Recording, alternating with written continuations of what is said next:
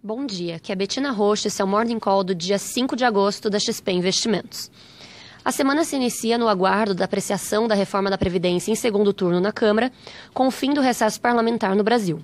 O governo busca repetir o placar de 379 votos obtido na primeira votação e trabalha para evitar problemas nos destaques, que podem reduzir o impacto fiscal da reforma a oposição se concentrará nas mudanças de regras para pensões e no cálculo do benefício previdenciário.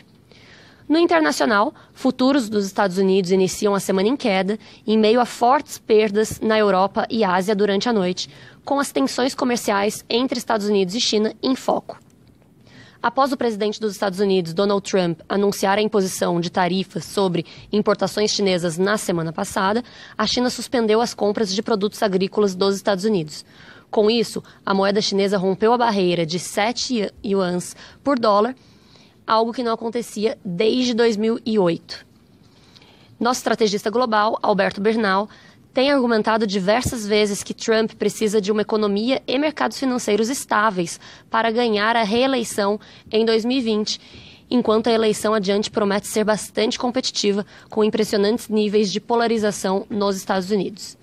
Em outras palavras, se assumirmos que Trump não quer ser lembrado como um presidente de uma vez só, o seu incentivo é de resolver o impasse o quanto antes, sendo que acreditamos que os chineses querem um acordo.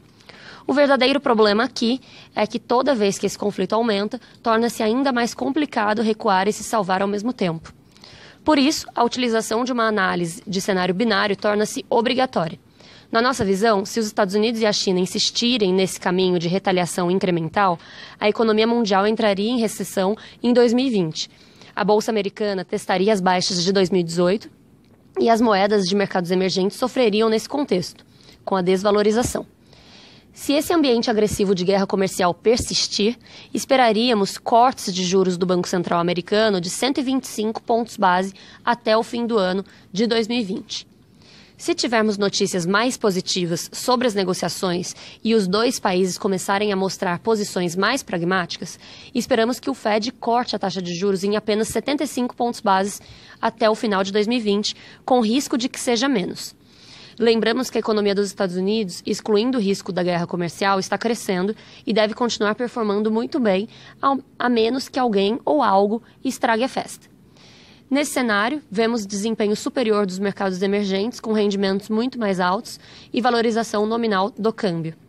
Do lado das commodities, o, preço, o petróleo opera em leve queda, em 61 dólares por barril atualmente, enquanto o minério de ferro fechou a semana com forte queda de 6,9% para 108 dólares por tonelada, frente ao acirramento da guerra comercial entre Estados Unidos e China. Com isso, ficamos por aqui. Bom dia a todos.